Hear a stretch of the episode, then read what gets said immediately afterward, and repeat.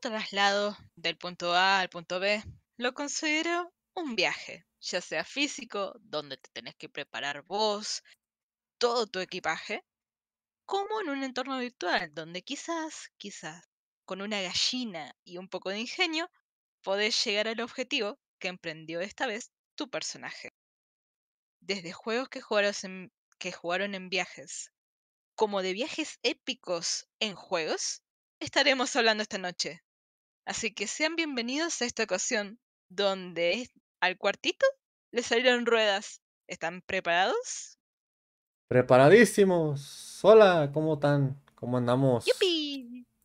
Hola, buenas noches. Buenas, buenas. eh, Yo hablando muteado. Arrancamos bien. Empezamos re bien, muteadísimo. ¿Cómo están? Todo bien, todo Bien, bien. bien, aquí. Terminando un par de asuntos. Estoy viendo que las bolitas no están, así que ahí voy. Ay, no. O sea, es que, es que, es que por lo general lo hago desde antes, pero hoy se me olvidó. Ahí están las bolitas. Yay, solo que tengo la plantilla de 5. Nada, ustedes sigan haciendo sus cosas. Yo estoy aquí viendo. Sí, Y lo de siempre, lo de todos los Sí, días. lo de todos los días, no se preocupen.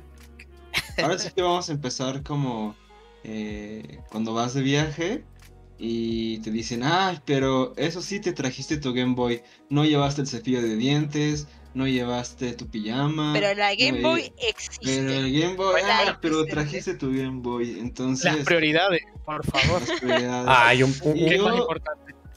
Yo una vez sí me llevé un Game Boy a un viaje a la playa para jugar Mario World y lo perdí. Y después nos, con- nos seguís contando. Porque eso ya es todo un tópico. sí.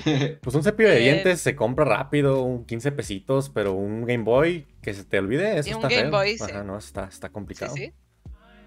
Sí, Así que, hablando de juegos que han jugado esta semana. Uy, hoy sí. Estamos de regreso en el Ahora. Órale, Oh. se me- Ah, ahí está tu Eh, hermano. Yo puedo empezar, ya que estaba por ahí. sí, Ah, pues para empezar, sí, estaba haciendo un video para invitarlos al taller de diseño de juegos. Que como saben, todo esto que hacemos acá en el podcast y en el canal, pues realmente inicia por el taller de diseño de juegos. Entonces, eh, pues ya viendo que están un poquito... Acá en México tenemos ya semáforo en verde. Entonces eso significa que podemos regresar ya poco a poco a las actividades físicas. Y entonces parte de ese regreso es este, diseño, ese taller de diseño de juegos y pues ya va a empezar. Entonces, cáiganle, cáiganle, cáiganle a- de forma digital o de forma presencial si viven en la Ciudad de México y pues sean bienvenidos para que estudiemos y platiquemos de juegos y hagamos juegos sobre todo. Hagamos pequeños ejercicios que nos permitan ahí hacer juegos para que después cuando participamos en una Game Jam, como la que está haciendo Igda, pues rifemos, ¿no? Rifemos un poco más. O más que rifar, tengamos más estructura, ¿no? Creo que eso también podría funcionar. Tener más estructura, más ideas, más referencias, nos pueden permitir hacer mejores juegos. Pero bueno, ese fue mi anuncio, fue el anuncio de, del canal. Y yo quiero adelantar que estuve jugando. eh, voy, esa fue ya mi última semana. Todavía le podría dar otra, pero yo creo que con esto voy a concluir con el Sombras de Mordor. Eh, me clavé Oh. bastante, bastante, bastante, bastante con el juego, me gustó. Y yo creo que eh, ya para no hablar tanto de él, hoy voy a cerrar como mi participación. Al menos de que haya muy destacable ya en el final, cuando ya me tope al, al final, al final. Pero me gustaría decir que haz de cuenta después de... ¿Cuántas horas? De 17 horas de juego. eh, me salió una pantalla que decía Acto 2. O sea, apenas llevaba 17 horas de juego y apenas estaba entrando al, al acto 2 del juego. No sé cuántos actos sean, pero normalmente entrar a un acto 2 en un juego que dura un montón, pues creo que no voy ni siquiera a la mitad. Entonces, eso me motivó, pero también me espantó mucho. Entonces, este, bajé un poco de ritmo del juego. Pero lo que me gustó es que como llegando a ese acto 2 se abren un montón las mecánicas aparte de lo que ya estaban abiertas. Entonces se me hace una locura. Como todo el sistema que ya les había platicado, el sistema Nemesis que ya que se abría y que las fichas estos de los orcos se eran como fichas en blanco y cuando tú interactuabas con ellas o generabas una acción con ellas ya se convertían en un personaje con sus debilidades, sus miedos, sus fortalezas. Ahora todo ese sistema pasa a que tú lo controles. Ahora tú puedes reclutar a esos orcos para hacer un ejército. Entonces toda la primera parte fue echarte un montón de orcos y esta segundo acto es tú hacer tu ejército de orcos. Entonces tienes que eh, ¿no? Eh, reclutar a los capitanes. Y es reclutar porque realmente les lavas el cerebro. Está un poco raro eso. Tienes unos poderes. Le, pones la manita en la cabeza y ya, ¿no? Sí, algunos son demasiado fuertes y no se dejan. O algunos, por ejemplo, hay algunos que son hermanos de sangre. Y si tú tienes a los dos y sin querer matas a uno o pasa, le pasa uno a alguno, el otro se enoja y te dice, ay no, mataste a mi hermano, ahora por eso te voy a traicionar. Y, en la espalda te pega, ¿no? Justo cuando estás matando a otro orco te llega. Entonces llega un momento en que hay cinco capitanes, un este eh, un montón de orcos atrás de ti, un draco arriba y todos los eventos del juego te atacan. Entonces es un caos, pero pues es un caos bastante chido. Y el juego te prepara para eso, ¿no? El juego te prepara para que tú puedas reaccionar entre todos los ataques. Creo que me hubiera gustado un montón, Ángel, que hubiera tenido un sistema de combate, obviamente, más Dark Soulesco, ¿no? Como que creo que eso le vendría muy bien al juego. Y quizás, habiendo escuchado bastante esto, creo que estaría interesante. Quizás ponerle un modo como más jodido que sea tipo Dark Souls. O con el mismo sistema. Generar un juego diferente o una expansión. Tranquilamente se podría hacer algo así. Pero bueno. ¿O cómo sería Dark Souls con un sistema Nemesis? Muy, muy raro. Muy raro sería, pero padre, yo creo. Es que el pues único que flaquea un poco el juego es en el combate. O sea, es la parte o sea, que lo disfrutas. No, porque haces sigilo también y flaquea un poco, ¿eh? Porque llega un momento en que tienes mucho sentido, porque llega un momento en que tener tantos orcos alrededor y tantas cosas pasando requieres un sistema de combate bastante ágil. Cosa que el de Dark Souls sí es muy ágil y más como ya en el Dark Souls 3 o en, otros títulos también de From Software. Eh, creo que... Pues mira tú, eh, mira tú que ni tan ágil, ¿eh? O sea, el, bueno, para ágil está Bloodborne, pero lo que es, por ejemplo, Dark Souls 3, 2 y 1, no se, no se caracterizan tanto por la, por la agilidad. No. Es muy, eh, de hecho, es muy curioso porque Dark Souls, su combate así que diga está súper refinado. No, no es el caso, pero la combinación de todo está muy bonita. Es, es, lo que le da la magia, no tanto que esté muy refinado el combate. Eh, es que, ¿sabes qué? A mí se más, o da la sensación que está refinado, o esa sensación de que es más profundo por la cuestión de de los patrones de ataque, ¿no? Está muy bien diseñado, está muy bien diseñado, más que nada es eso. Está muy bien diseñado con lo que tienen. De hecho, este, hace poquito se filtró, por así decirlo, una, un poquito la programación de la inteligencia artificial de Dark Souls. Y usan un random. O sea, usan un random, usan una de las funciones más básicas para la inteligencia artificial. Este, oh, tiene, una, variable que se llama Fate, Destino, y hacen que es un random, de 1 al 100. Y ya Pero un random a qué te refieres? O sea, como un número random. O sea, ah, es que en la programación una función random es que te dan un das un número al azar entre una cantidad y otra sí, no, eso sí lo entiendo perfecto. Lo que me refiero es ese random, ¿dónde se aplica? O sea, ¿qué es Justamente los patrones. Es como, es como el árbol de comportamientos que tienen, ¿no? Entonces dice así, mm, este... Bueno, es lo que yo pienso, porque nomás decían que usan randoms, pues. O sea, no... Me imagino que lo que hacen es que... Yo es lo que yo haría. O sea, yo como programador se me ocurriría hacer eso. Que es que tengo el 1 al 100 y pues si es del 1 al 15, hace tal ataque primero. O, adopta tal comportamiento primero. Y después de que pase tal cosa como que rompan la guardia o algo por el estilo, puede tirar otra vez el random para ver si cambia de postura o lo que sea. Es lo que se me ocurre que hace el random en los Dark Souls. Sí, sí, podría ser, podría ser. Pero bueno, es un tema más ajeno. Yo, pregunto, ¿ya pusieron todas sus moneditas, sus pesitos por cada vez que dijeron Dark Souls? Ah, no, es que abrimos, abrimos ese, ¿no? Si tuviera, si tuviera, dinero pondría, pero no tengo dinero. Abrimos, abrimos ese portal, ¿no? Para, o sea, dar una comparación del combate. Porque el combate sí medio machaca botones, pero no al grado de que sea un este un Devil May Cry. O sea, no es un hack, slash, hack, and slash. De hecho, quería preguntarte, si viste que puedes...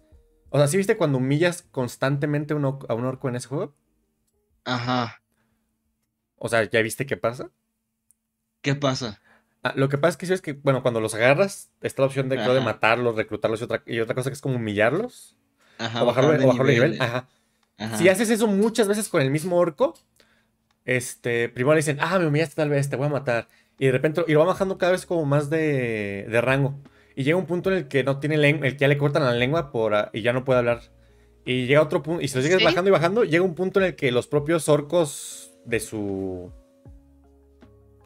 De su escuadrón lo matan. Entonces lo puedes encontrar muerto por ahí nomás. Oh, eh, eh, eh, es una cosa que vi hace muchísimo cuando pasa eso el juego. Vi un video que te mostraba qué pasa cuando encadenabas muchas veces el bajarlo de nivel, bajarlo de nivel, bajarlo de nivel, así, infinitamente. Claro, sí, sí lo vi en la miniatura y todo eso, pero dije, ay, no quiero ver, lo voy a hacer. pero nunca lo hiciste, dijiste que ibas a cerrar por eso. Dije, pues ya no vas a hablar de eso, pues una vez. no, estuvo bien, estuvo bien, ya no lo voy a hacer. Bueno, a lo mejor sí lo voy a hacer para ver cómo funciona.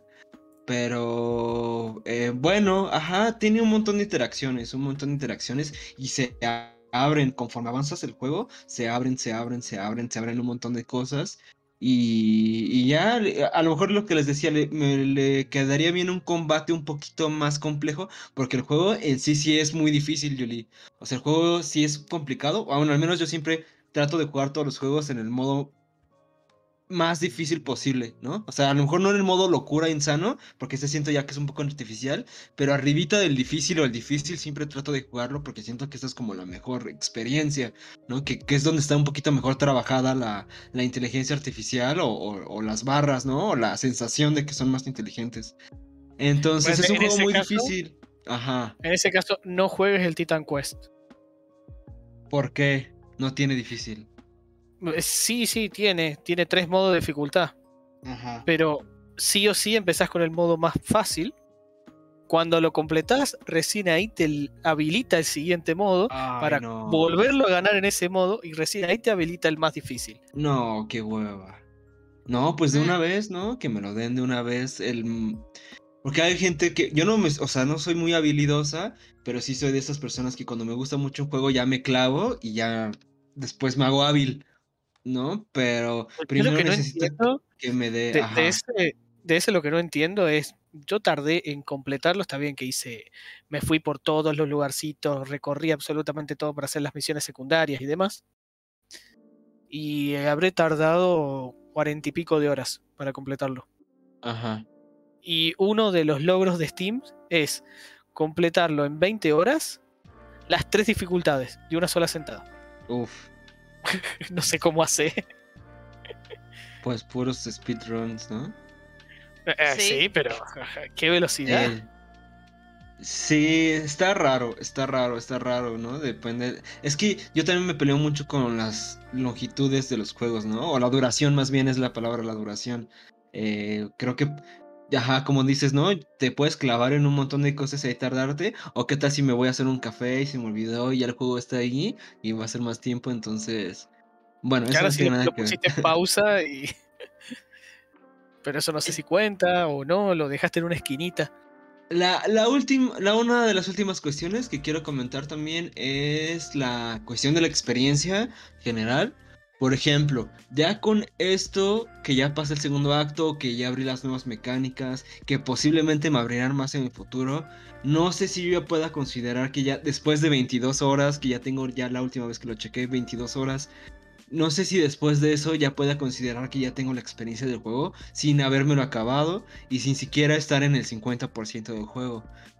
Para mí, yo ya tengo la experiencia semi casi completa del juego. ¿No? O sea, ya te puedo hablar de él, ya podemos platicar de un montón de él. ¿Qué consideran ustedes? ¿Creen que sí me lo tengo que acabar para tener la experiencia completa? ¿O con esas 22 horas y con este análisis detallado que estoy empezando a hacer? ¿Qué opinan? Más que nada es satisfacción propia. No, pero también tenés el tema de que si se guardaron para hacer, por ejemplo, algún giro al final o algo extraño dentro de la trama, eso forma parte de la experiencia y todavía no lo tenés hasta poder completar el juego. Buen punto. Yo lo que entiendo que pasa con Mordor es que primero tienes la campaña así como, como lo que estás jugando tú. Y luego llega un punto en el juego en el que se vuelve como completamente mundo abierto. Y solamente hay que conquistar pues, las diferentes zonas que hay. Es lo que falta hacer. Y también entiendo que en ese momento pues cambia un poco la, cambia un poco la, la dinámica. Pero se vuelve ya muy tedioso y repetitivo. O sea, creo que en el momento que llegues a esa parte de conquistar, ya conquistas un par de terrenos así, ya vas a tener como que todo lo que tenía que ofrecerte el juego. Claro. Siento yo. Claro. Y luego creo que le metió un pay to win, como, como microtransacción, esta cosa de un, que es de un solo jugador, bien raro, pero bueno, ya eso es otra cosa. Yo, hablé sin conocer el juego, ¿no? conste. No, yo tampoco lo conozco, o sea, estoy acá como que lo que entendí de tus reseñas y que de repente veía en su momento. Claro. Sí, ya es un juego que ya tiene más tiempillo, ¿eh? Ya tiene un poquito de tiempo. Llegué un poco tarde, pero vale la pena, vale la pena, vale la pena. Pues le voy a dar unas horas más a ver hasta dónde me ofrece. Me gustó mucho este crecimiento que hubo, ¿no? En las mecánicas, pero no sé si qué tan artificialmente lo, lo crezca, ¿no? O sea, va a haber un momento en que estas mecánicas ya se van a sentir como lo que dice Ángel, ¿no? Artificiales, repetitivas. Entonces, todavía no estoy en ese punto porque me están liberando un montón de cosas, pero ya me las estoy oliendo, ¿no? O sea, ya, llega un momento en que ya me las bueno, pero yo me acuerdo cuando jugué el Assassin's Creed. Todo el, todo el mundo me decía, no, pero que está buenísimo. Me puse a jugarlo y al. No sé, a las 10 horas ya estaba con Jesse, estoy haciendo lo mismo, y lo mismo, y lo mismo. Ya me aburrí. Claro. A mí eso me pasó con Spider-Man, ¿eh? Sí. Con el de Play 4. Lo que hace bien, lo hace excelentemente bien, pero si te llegas a fastidiar el combate. También yo que soy medio obsesivo y me lo pasé en una semana o tres días, algo así, pero este... Oh, wow. Y pues obviamente no, yo no llegué, no llegué, a pasármelo al... No, digo el Spider-Man, el Assassin's Creed, no lo dejé, no sé si a la mitad, que dije me aburrí, no quiero saber más nada con Assassin's Creed. Después jugué un poco del 2, que me decían, no, que, que el 2 es el bueno. Me, yo sentí lo mismo. No, sí. Eh, jugué, no sé si fue el 4, no sé, el de los piratas. O va, el que manejas un barco. El 4. Donde es como, está bien, el barco tiene su parte diferente, pero manejas el barco una, dos, tres veces, que ya es siempre lo mismo. Entonces, por lo menos la Assassin's Creed no lo disfruté para nada. Ninguno. Me pasó eso de sentirlo muy repetitivo. Yo no me di cuenta en su momento, pero creo que si ahora vuelvo a jugarlo, probablemente lo siento igual. Creo que es simplemente el hecho de es haberlo parte de jugado durante. Sí, es parte de crecer. Loco. pues ya les doy la palabra, muchachos. Sí, les doy la palabra, adelante. pues mira, yo esta semana sí que les voy a quedar bien, porque esta semana jugué no una ni dos, sino tres cosas y los tres me los acabé. Entonces, este. Ahora tengo para comentarles. Jugué a Isaac, sí, jugando a Isaac, porque Isaac es, es ahorita mi vicio. Este. Jugué un poquito de Risk porque me gusta tenerlo de, fondo cuando hago otras cosas de repente. Pero mis juegos, así los juegos potentes que anduve jugando. Uno fue rejugar un juego que es muy cortito, pero es muy interesante. Y a mí se me hace un ejemplo de muy buen diseño que es Savant Ascent. Es un juego creado por Deepad Studio, que es el estudio de Oldboy que es un juego pues, muy conocido en el indie. Lo hicieron como 6 años antes que Oldboy. Está buenísimo, es, muy, es un juego que es muy corto pero muy divertido. Este, me encantó, me, gustó mucho volver a repasarlo ya después de como 5 años para ver pues en su momento qué fue lo que me gustó. Y sí, se mantiene, creo que se mantiene muy bien de todas maneras. Es, entonces muy divertido, muy, muy bonito. Ese, ese estuvo. Saban es un cantante noruego, es un DJ noruego que hace como cositas chistositas de whoop whoop el otro que jugué fue el Hotline Miami 2. Wrong number, lo tenía ahí pendiente hace un buen rato. Pues es más Hotline Miami, o sea, jugablemente. ¿Hotline Miami 2? Órale, ¿qué tal está? Eso, güey. jugablemente no cambia básicamente nada. O sea, tiene un par de. Tiene. Está chistoso porque antes eras un personaje con máscaras que te poderes. Ahora, cada ahora hay varios personajes con una máscara del mismo tipo. O sea, hay, uno, hay, hay, hay una tipa que es una cebra hay un tipo que es un oso, hay un tipo que es un cerdo, hay un tipo que es serpientes, o sea, hay tres máscaras de serpientes para el mismo personaje. Hay unos que son gansos, cisnes, patos, no sé qué son. Ese es el personaje más interesante. Y está Tony. Tony. Tony viene del 1 también. Este, que es el tigre ensangrentado que mata con puro golpe, pero no puede usar armas. Este, es la cebra. Tiene un rol. A lo Dark Souls. Este, está muy raro jugar con, un rol de invulnerabilidad en de Miami. Es una cosa muy locochona. Le da unos cambios al juego muy, muy interesante, muy refrescante en ese sentido. Este, jugar con. El personaje de los cisnes son, son, dos, son dos hermanos. Y mientras uno tiene una sierra eléctrica, el otro tiene, una, el otro tiene las armas de fuego. Entonces es muy interesante combinar que mientras uno estás matando, con otro estás disparando. Es muy interesante esa mecánica. también la de rodar me gustó mucho. Este. Y tiene unas cosas interesantes. La historia. La historia está mucho más desarrollada y tiene como más significado, por así decirlo, que, que el 1. Pero no la entendí. La neta no la entendí. Este. Te manejan como cuatro hilos narrativos a la vez. Y si de por sí JMM maneja un estilo críptico, pues ahora peor. Este, entonces no, no, no, no acabé de entender. Al rato va a haber un video o resumen o algo por el estilo o, algo así. Este. Me lo quiero pasar en modo difícil, que realmente es que solamente te invierte en el mapa. Tiene otros problemas, como que los mapas de repente son muy grandes y no puedes ver los enemigos desde muy lejos y te llegan disparos de donde nada. O sea, hay, hay cositas. Y, y por lo menos el juego se me hizo entre una hora y media hora más largo de lo que tenía que ser. O sea, ya cuando faltaba una hora, media hora para acabarlo, dije, ya quiero que acabe. Ya, ya, ya siento que tiene que acabar esta cosa. Este, pero muy interesante. O sea, está muy bien, está muy bien. Pero es como John Wick. John Wick estaba muy bien con la primera película, era un cierre autoconclusivo, muy bonito. Y salió a la 2, que le puso más cosas así, pero no acaba de cumplir lo que hizo el otro. Y bueno, lo, el equipo de de Miami no quería hacer una secuela, pero pues le exigieron les, les una secuela. Y aprovecharon bien la secuela, está bien, está trabajado y todo, pero el A1, el A1 como obra autoconclusiva está muy bien de todas maneras, o sea, me parece bien. Pero es muy interesante que hicieron más historia, o sea, que ahora se enfocaron más en la historia y menos en el concepto de tú, de tú y la violencia. Entonces, pues, ahí si le pueden tener la historia, tal vez diga que está mejor, pero hasta, hasta que la entienda, no, no puedo hablar mucho de la historia. Y el otro juego fue una novela visual que se llama leche dentro de una bolsa de leche, dentro de una bolsa de leche, dentro de una bolsa de leche, dentro de una bolsa de leche, dentro de una bolsa de leche, dentro de una bolsa de leche, infinitamente. What? El juego se llama leche adentro de una bolsa de leche, adentro de una bolsa de leche, adentro de una bolsa de leche, dentro de una bolsa de leche, dentro de una bolsa de leche, dentro de una bolsa de leche, hasta el infinito. es una novela visual hiper corta, 30 minutitos, cuesta un dólar. Me imagino que. Dura más el nombre que el juego. Me imagino que en Argentina cuesta como 8 pesos, algo así. Este. está interesante. Es... ¿Está en Steam? Eh, sí, es muy conceptual, es hiper conceptual, o sea, no, no, de jugabilidad pues no tiene nada. Es una novela visual muy, muy directa, dura 30 minutos, menos. Sobre una chica, pues, que va a comprar leche. Este es muy, muy difícil. Muy, muy difícil hablar del juego sin dar un spoiler. Como el juego dura tan poquito y te da y te revela sus cartas tan rápido, es muy difícil hablar del juego no me enamoró, no me, acá no me pareció acá espectacular ni nada, este, tampoco me parece algo particularmente perturbador, nada. es como un poquito de terror, o sea, tiene una estética sucia, rosa, colores medio así, este, tiene imágenes medio acá creepyzonas, este, digo, no me enamoró, pero está interesante el concepto, eh, la experiencia como tal de los 30 minutos de encarar lo que está pasando en, la, en el juego, es algo interesante. Va a haber una secuela que se llama Leche afuera de una bolsa de leche, afuera de una bolsa de leche que pues con suerte va a explicar más cosas. Este. Pero pues ah, ahí estuvo. Entonces fueron los tres juegos que estuve jugando esta, que jugué esta semana. Oh. A ver, ¿dónde lo jugaste? Perdón, Ángel, ese de ah. la bolsa de leche. ¿En de Steam? la bolsa de leche, de la bolsa de leche.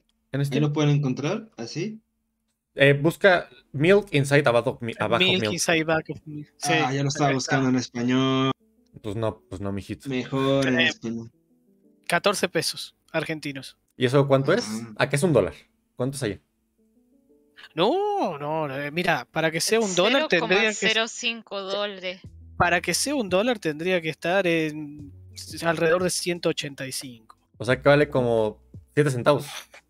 De dólar. 7 centavos. Ahí, Pues si tienen, un pues, si tienen un poquito de saldo, pues, pues, si tienen un poquito de saldo de Steam, ahí igual les conviene, no sé. Este, bueno, nada. Eh, acá son como 70 centavos, de hecho. Acá son 70 centavos. Yo tengo 5 pesos, no llego todavía. No. Ya vendo algunos cromos y lo consigo. Y ya quedó. y viene en español, ¿eh? O sea, vienen muchos idiomas este, en español, entonces pues no pasa nada. Pero sí, es muy cortito, pero muy, muy interesante. Es muy conceptual, muy abstracto también, no es para todos. es, eh, es, fácil que no les guste, pero a mí sí me, a mí me agradó. Me agradó, es una experiencia. Siete idiomas dice que tiene. Así que alguno, alguno tiene que encontrar. Sí. Bien. Bueno, en mi caso, o no sé si es decir en mi caso o en nuestro caso, estuvimos no sé cómo será en México, pero por lo menos acá, el domingo pasado fue el Día de las Madres. Así que una de las cosas que estuvimos haciendo fue jugar juegos. Eh, estuvimos jugando juegos con los padres de Julie. Sí, sí. Varios juegos de mesa. Y Rafa los ganó todos. ¿Todos? Bueno, mi papá también. Eh, no, me acuerdo por eso. eh, ¿Qué estuvimos jugando? Jugamos un montón de juegos que ya hemos nombrado acá. El único más destacable. Explosion. Cada vez iba a decir el más destacable porque si bien fue nombrado acá, eh, fue muy al principio. Así que si hay alguien nuevo escuchando, podemos decir que Potion Explosion, juego de mi parte bastante recomendado. Sí, si sos alguien que no está acostumbrado a jugar juegos de mesa, pero querés introducir a nueva gente y además querés pasarte un rato divirtiéndote, porque es un juego que es divertido, tiene su gracia. Así que Potion Explosion sería uno, pues que más hemos jugado. Y principalmente es un juego sencillo, eh, y para los que conocen juegos como el Candy Crush, por ejemplo, le debería ser bastante fácil, porque quien ideó el Potion Explosion seguro que estaba jugando al Candy Crush y pensó, ¿cómo puedo llevar esto a un juego de mesa? Y ahí está, ahí salió. Así que, interesados, ahí tienen, un juego de hacer pociones y con muchas eh, canicas o pelotitas de vidrio para hacer cosas, cosas mágicas. El resto del juego que jugamos, a ver. Carcassonne, Carcassonne Cazadores Recolectores, Chakra, eh, Toma 6. Sí. Y creo que no mucho más, pero leímos bastantes partidas. Fue una linda tarde de juegos. Ay, qué bonito. De hecho, el ese de Potions, yo lo encontré también en la BGG porque estaba buscando cosas para para hacer juegos de mesa también en su momento. Está, está, está, chistosito. De hecho, sí comparto mucho esa opinión de la, de la, adaptación de un Candy Crush. Aunque. Bueno, tiene el hecho de que, lo podés ver de un Candy Crush, pero solo por columna. Porque no tiene el hecho de que el Candy Crush vos podés interactuar con las cosas hacia los costados. Este solo interactúa dentro de la columna. Ah, qué va. No, en ese sentido es, mucho más fácil entender, creo, el Potion Explosion que un Candy Crush. Increíblemente. Con todo lo fácil que es el Crash. Claro, por eso. Y bueno, no, no sé si yo le habré jugado algo más. En mi caso, no. ¿Todo listo? Creo que sí.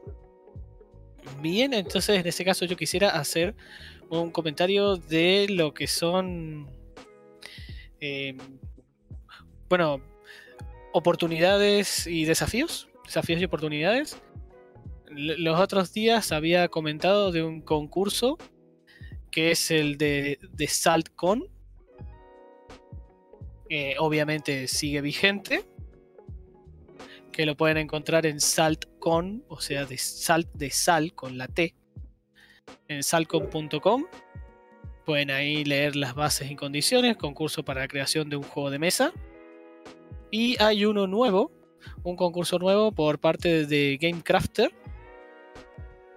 en este caso, lo que se está buscando es la creación de un juego de mesa de iniciación. O sea, para un juego sencillo, para que se puedan incorporar a nuevas personas que nunca conocieron juegos de mesa.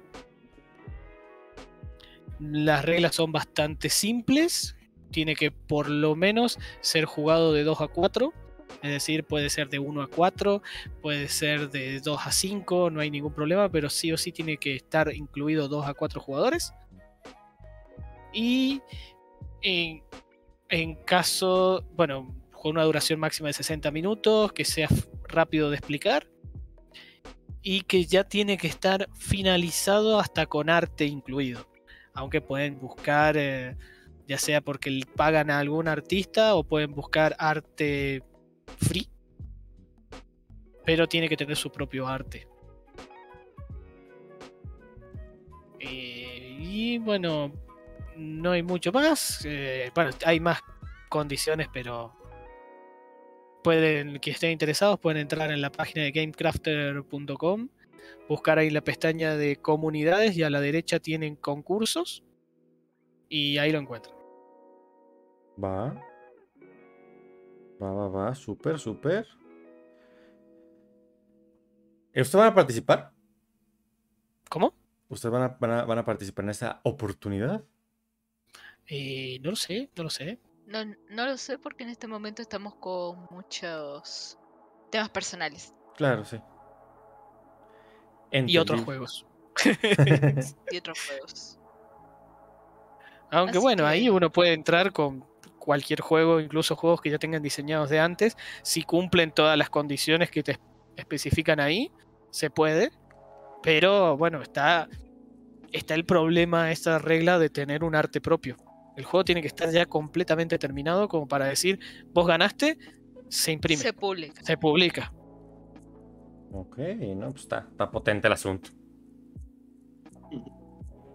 Va, bueno. pues mal. ¿Tú, Yuli, jugaste algo aparte de lo de que habíamos dicho del DC o, se quedó? No, no, nada más. Ok. Eh, fue tranquilita la semana en juegos. Ya. No, pues qué bueno. Pero eso sí, de ahí surgió el tema de los viajes, porque también estuvimos viajando. Oh. Y particularmente surgió por el hecho de que ya nos conocen a donde fuimos a, a caer como los tíos o primos de los juegos. Oh. Básicamente, nosotros llevamos por primera vez juegos cuando dije, ¿y por qué no llevamos un juego a este viaje? Está acá nomás, pero puede ser que juguemos con los más chiquitos, quizás con los adultos no, porque no sé por no sé por qué. Pero los chiquitos siempre se suman, se suman a los juegos y sorprendentemente, de la última vez que fuimos a esta vez, uno de los nenes que creció dos años y ahora tiene diez, ¿no? El chico. Eh, creo que sí, creo que sí. Eh, tiene diez años y me comentó que de la última vez que llevamos un Carcassonne y varios juegos más, su papá después fue a una juguetería, o no sé bien cuál es la historia, pero le consiguió el mismo juego. Mm. Y, encima nosotros le regalamos un juego hecho a mano. Estamos creando jugones por todos lados. Estamos creando jugones gracias a que nosotros viajamos con juegos encima. Se han pasado la vida ya. llevar... ¿Eh? Se han pasado la vida ya. Sí. Ya ganaron. Sí, la verdad que sí, porque creas uno no pensaba que iba a tener tanto impacto. O sea, nosotros lo llevamos con la esperanza de hacer un pequeño cambio, aunque sea. Pero ya que otra familia entera, los niños hayan logrado que los papás le consigan el mismo juego que jugaron con nosotros, es un gran progreso. Por eso yo dije, ¿qué tal si hablamos de estas ocasiones donde llevar juegos hacen que quizás cambie un poco la historia y quite esos estigmas de si jugás juegos sos un rarito o un freak. Porque los juegos son para jugar, para disfrutarlo, para reconectar.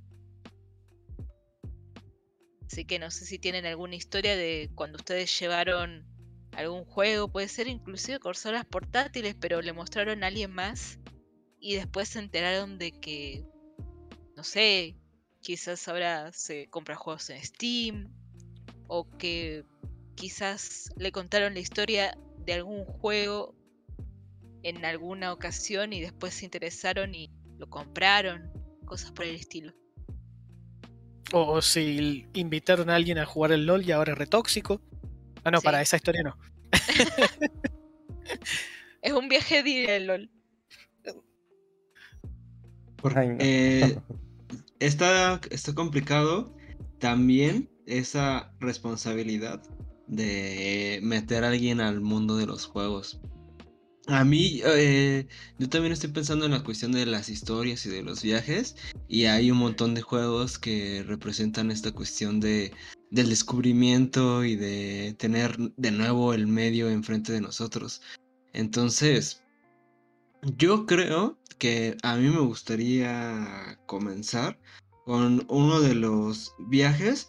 O sea, para empezar, eh, me gustaría decir que también ya vamos a tratar de recomendar ahorita, por ejemplo, juego indie, juego indie. Porque eh, hay que dar el equilibrio, ¿no? Para que ya no recomendar tanto AAA. Vamos Dijo que llevó tres semanas seguidas hablando del puro. Ya sé, ya sé, ya sé. Pero por ejemplo, he visto en, en muchas partes que la, referencia que luego luego tienen es con los juegos o más clásicos o con AAA. Y a mí me gustaría también aportarles referencias de los indies, porque también hay un montón de cosas, sobre todo en los viajes, en la cuestión esta del viaje, que se pueden aprender de los juegos. Ya no quiero hablar del, del más claro, ¿no? De Journey, que es uno de los juegos más, este, no sé si algunos lo tenían en la referencia misma para este, para este podcast, pero desde ahí podríamos empezar, ¿no? Desde ahí, desde el mismo juego de, Journey, que es un híbrido entre indie y apoyado por PlayStation. Entonces, eh, me parece que ahí hay bastantes cosas que podemos aprender. Y el primer título del que les quería hablar, que es como un viaje, es, y, al principio de este podcast hablé como un poco de él, pero no he profundizado, o cuando hablamos de temas en específico lo meto, y es momento de regresar a hablar de Below. Y Below es precisamente un juego de que es un viaje hacia una cueva, pero... ¿Qué pasa cuando un viaje no es tan alegre. Normalmente tenemos pensado que un viaje es alegre, bonito, que te la vas a pasar día de campo. Y Below es lo contrario, es un viaje bastante triste, es un viaje bastante solitario. De hecho, entre más te adentras en la cueva, te sientes más solitario, más vulnerable, más que cualquier cosa te puede matar porque conoces menos. Y aparte, está padre la cuestión que tiene porque cada vez que tú mueres en Below, tomas el papel de la siguiente persona que va a llegar a la isla. Entonces es tu personaje muere para que el próximo que haga el viaje lo pase un poco mejor. Porque le abres algún camino, le abres alguna fogata, le dejas eh, algún ítem en la cuevita donde está la guarida. Entonces es un viaje al fondo de la tierra. Es un viaje muy, muy profundo. De hecho, pues el nombre precisamente lo dice. Eh, y es un viaje oscuro, es un viaje rudo, es un viaje que, que merece la pena explorarlo para las personas que también le gustan los juegos difíciles. Y aquí me hace pensar, ¿no? Que qué tanto un juego difícil te puede sacar, ¿no? Que qué tanto el juego no quiere que lo juegues y te quiere sacar y qué tanto tú te vas a resistir a jugarlo o a salirte, ¿no? Porque yo creo que la manera más fácil de decir, no, pues este juego no quiere que lo juegue, me voy. Pero qué tanto tú vas a luchar contra ese sentimiento. De hecho, hasta parece un poco intuitivo cuando hablamos de las clases de diseño o cuando hablamos de hacer un juego. Siempre hablamos, no, pues que tenga, que sea intuitivo, que no sea frustrante. Y a mí me gusta mucho Below porque muchas de las cosas que decimos que es un buen juego, eh, hace realmente lo contrario de hacer realmente lo contrario. Eh, por ejemplo, trabajar en, en la cámara, ¿no? Tener un buen acercamiento de las cámaras para poder ver lo mismo que se quejaba Ángel hace rato, ¿no? De, que la cámara es demasiado lejana y no podía ver algo. En Below muchas veces pasa esto, que la cámara está demasiado lejana para darte la sensación de vacío, de un terreno descubierto y aparte muy oscuro. Entonces, Below yo lo puedo considerar como un primer mal viaje, ¿no? Es un juego en el que te das un mal viaje, pero ese mal viaje es la misma experiencia, ¿no? Ese sufres, sufres, sufres jugando, pero creo que las personas que les gustan ese tipo de juegos encontrarán un poco de masoquismo en, enfrentar sus mecánicas. Entonces no es para todos, pero ahí va una pequeña recomendación de un juego que es totalmente un viaje, ¿no? Literal y como conceptualmente. Entonces yo, yo, esa es mi primera aportación de juego viajero. Eh, ¿Cómo ven ustedes? ¿Tienen un juego que les frustre pero que aún así disfruten? Como el, el, Titan Quest que decía... que decía Ángel, diga que decía Rafa. Eh, yo tengo un... viaje, A mí me gusta mucho cuando la historia es... representa un viaje cortito. Me estoy dando cuenta. Es como que el juego te ofrece quizás una tarde, una mañana o algo por el estilo. Y ahí viene mi opción de, un Untitled Goose Game. El del gancito. El gancito, el gancito que hace payasadas. Creo que lo que representa ese viaje lleno de locuras y encima con qué personaje estás te hace ver las cosas de una manera muy desestructurada. Y para mí eso es un viaje en la realidad, un momento donde te desconectas y lo pasas simplemente bien. Buscas hacer cosas diferentes, probar cosas nuevas. Y acá como te está dando también una herramienta diferente el juego, que te da un ganso y no una persona y ni siquiera puedes hablar simplemente grasnaz y vas cumpliendo las cosas en una lista para, por así decirlo, terminar un día común de un ganso, para mí es toda una aventura diferente. Eh. Para mí es único y desestresante, por eso para mí esto representaría un viaje muy, muy lindo, por así decirlo. Lo contrario del Below, ¿no? Y de hecho, de hecho, el Gus no me ha tocado jugarlo, pero me encanta como que toda la filosofía que hay detrás de él. O sea, fuera de que es un juego absurdo y así, pues igual no tiene tantas, tanta profundidad para sacarle juguito. Es muy interesante porque, si se dan cuenta, usa las mecánicas de un juego de sigilo y de terror. Pero para. Sí, pero te estás divirtiendo. Pero para, ajá, pero para algo que ni al caso. O sea, la mecánica de terror de que si te ven, te empiezan a perseguir y te hacen cosas, ¿no? Este, de que, hay, de, que, de que, hay, monstruos invencibles que no se puede hacer nada, pues, más que, más que huir de ellos. Y el sigilo que, pues, son... O sea, está muy interesante que son mecánicas que tú usualmente no las usas para nada en esos contextos. Y tú estás de una manera súper amigable, súper wholesome. O sea, es súper wholesome además, porque aunque tú seas un, un ganso que está nomás viendo para alimentarse, alimentarse de las lágrimas ajenas, este, también por el, como por todo el contexto de que, de que tiene un montón de campanitas, porque al final el, el objetivo final es conseguir una campanita. Este, De que tienes un montón de campanitas, de que ya como que te conocen, hay letreros de que el Gus no se, de que el de que el ganso no se permite y así.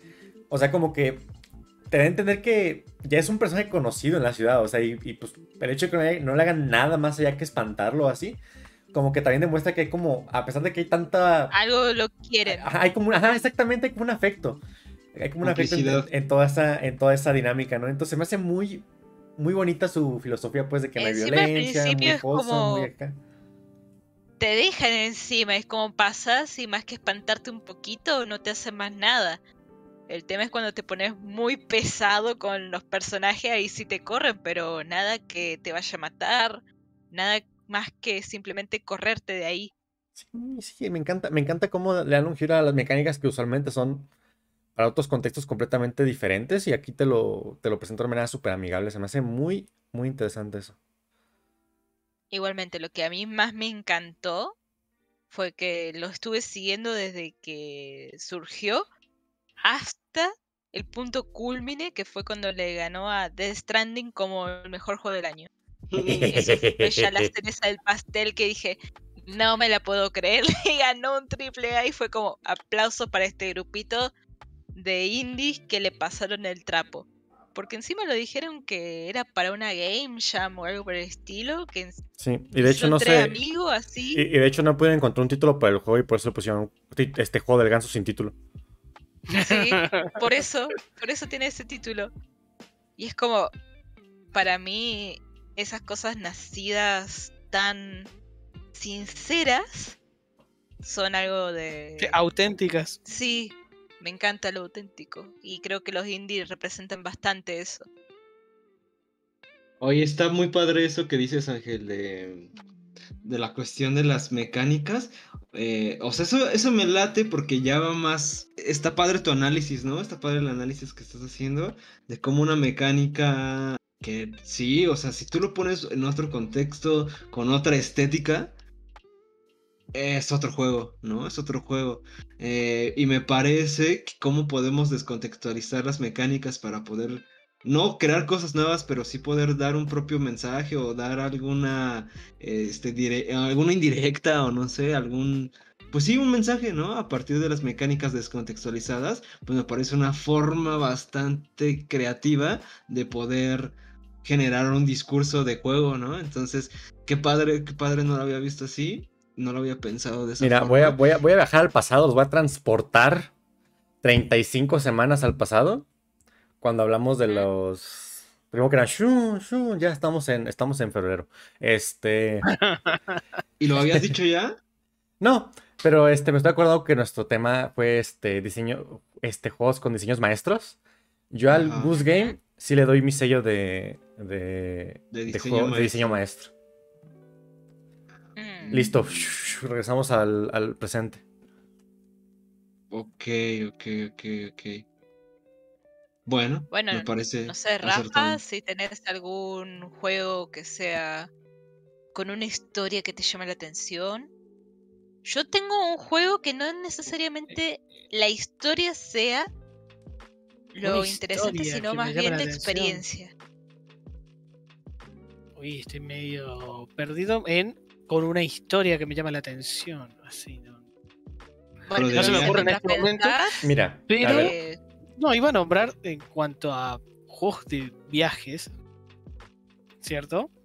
Eh, yo que normalmente hablo sobre juegos de mesa, voy a decir que, bueno, juegos que tienen viajes dentro, hay varios. A ver. Que puedo nombrar, por ejemplo, puedo nombrar de Maracaibo, donde internamente estás de viajar, dar vueltas por las islas y ahí consiguiendo hacer comercios, transportes y demás cosas. Que incluso internamente ese juego tiene un viaje dentro de un viaje. Mm. Ya que de por sí la mecánica del juego es que vos estás viajando en tus barcos dando vuelta alrededor de las islas en el Caribe. Pero luego también una de las acciones que podés hacer es explorar. Cosa de que cuando vas con tu barquito, si llegas a un punto, podés iniciar exploraciones con lo, con lo que vas a tomar tus exploradores y empezar a moverlos haciendo otro viaje distinto.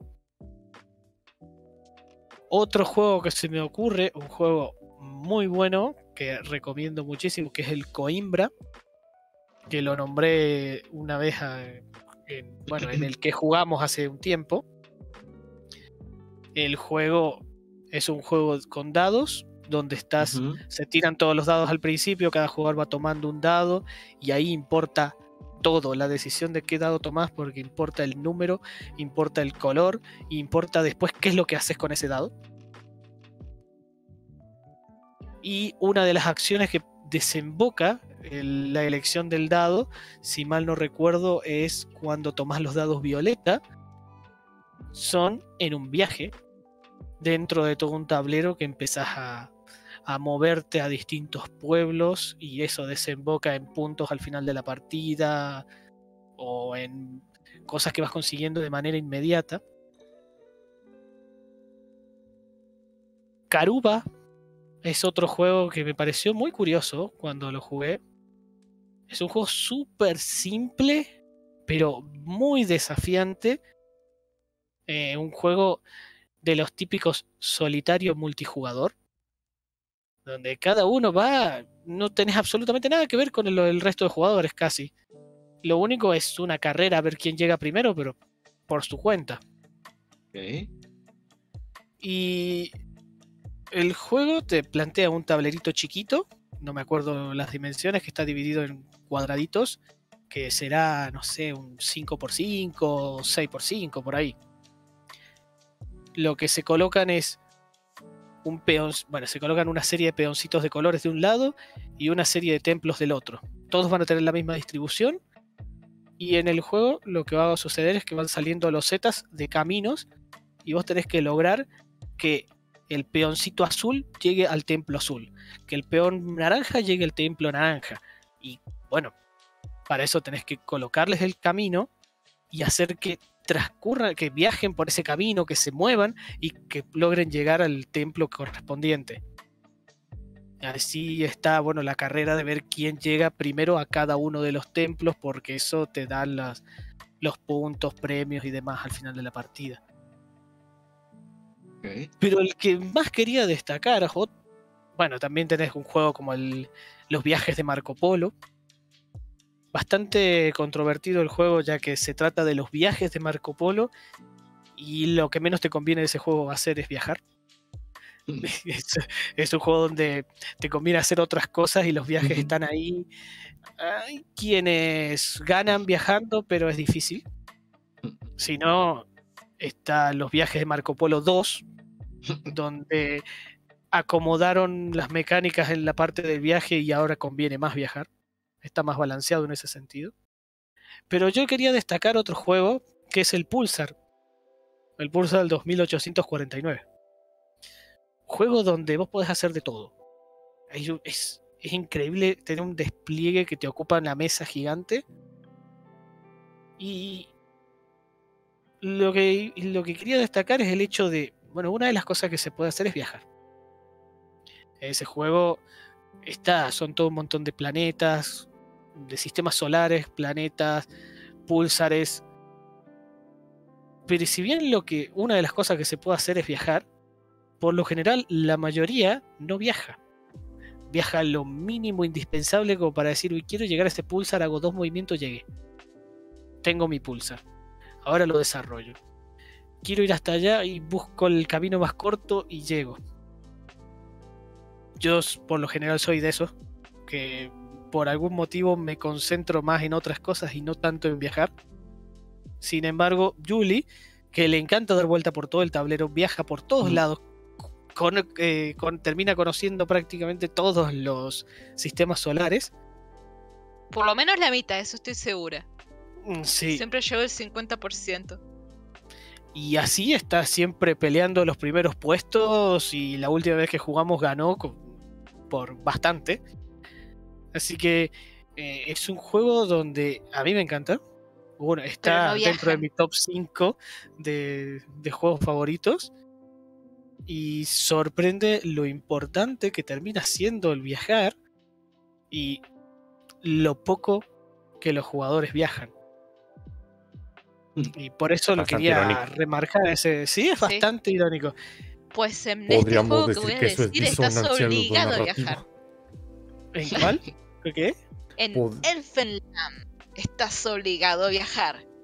Porque Elfenland es un rediseño. El diseño original es White Wind Elfenrods. Y el juego está ambientado en un mítico mundo de elfos.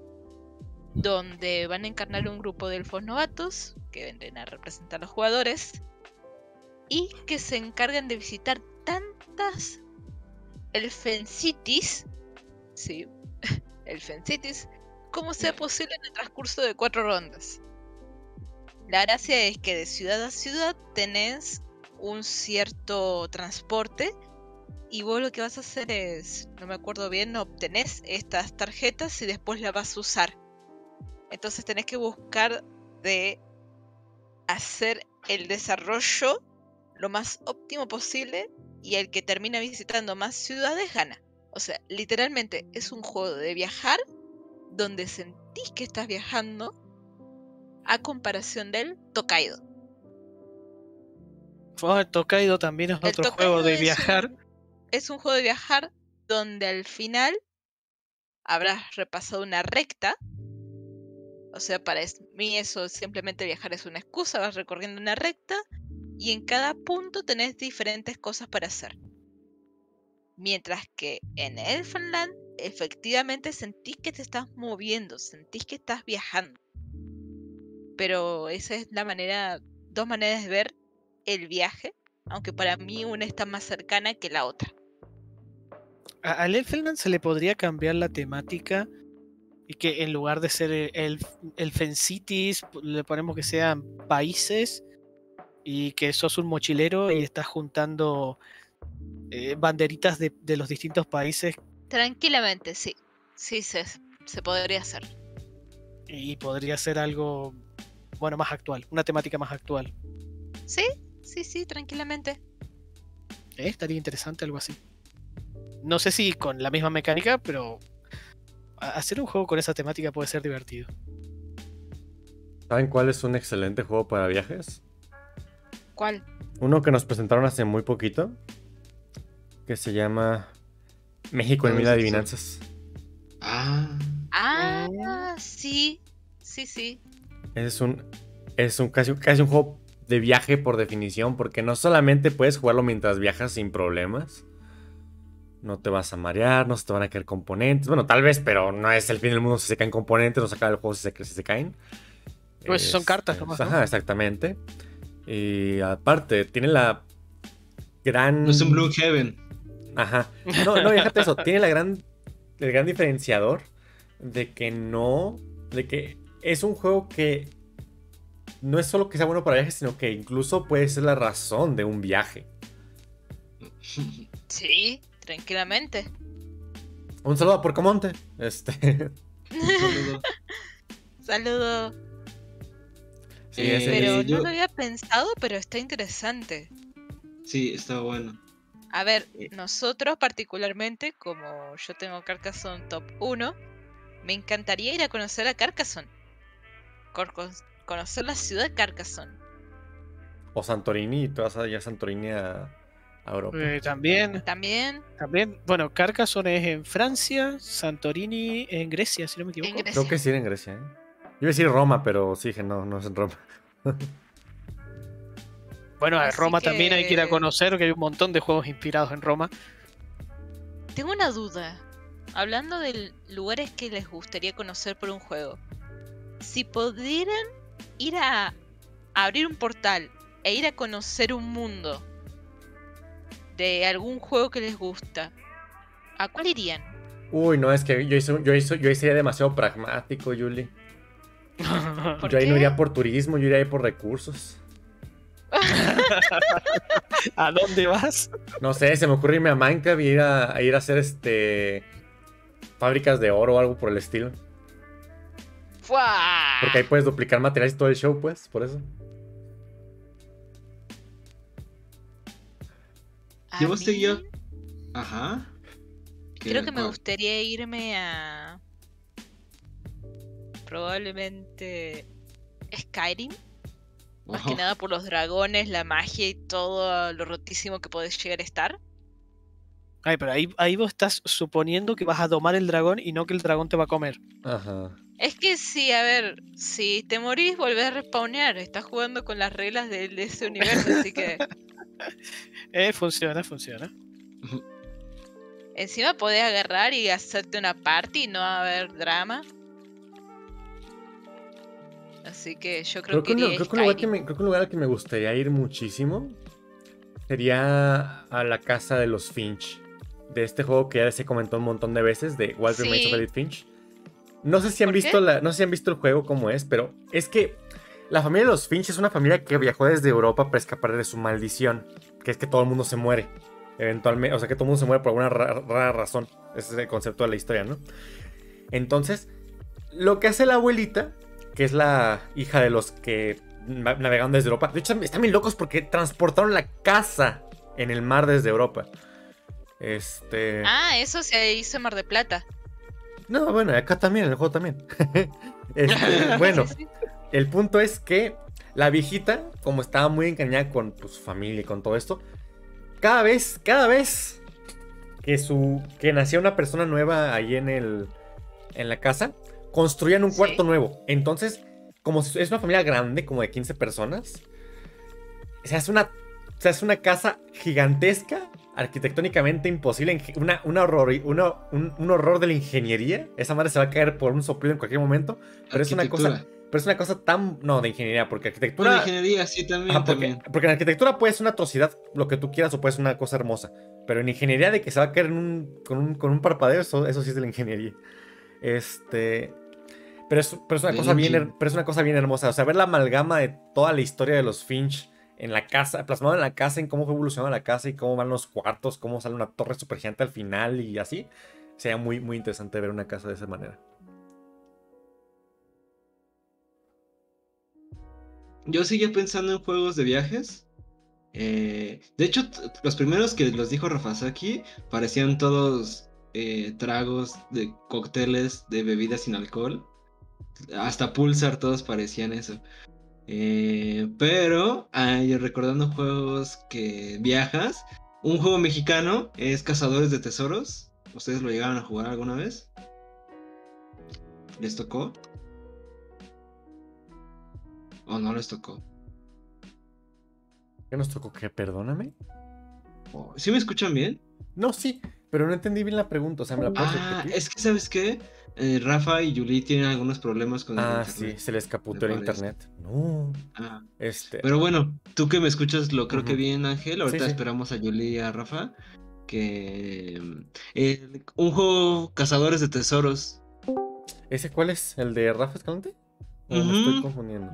Sí, éramos un barquito pero no, y pero no de tesoros, era de, era de fósiles. De fósiles, neta, en sí, serio. De hecho, de hecho también estaba pensando, yo también de hecho, justamente estaba pensando en los Escalante también, que era mucho de viaje eso. Sí, perdón, perdón, sí, me va a matar. cazadores de fósiles, cazadores de fósiles. Bueno, un fósil es un tesoro. Entonces, para algunos, ¿no?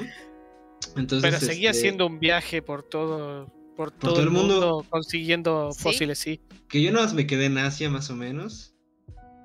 Ah, Tal vez por eso no gané. Ah, no, creo que sí gané. estaba.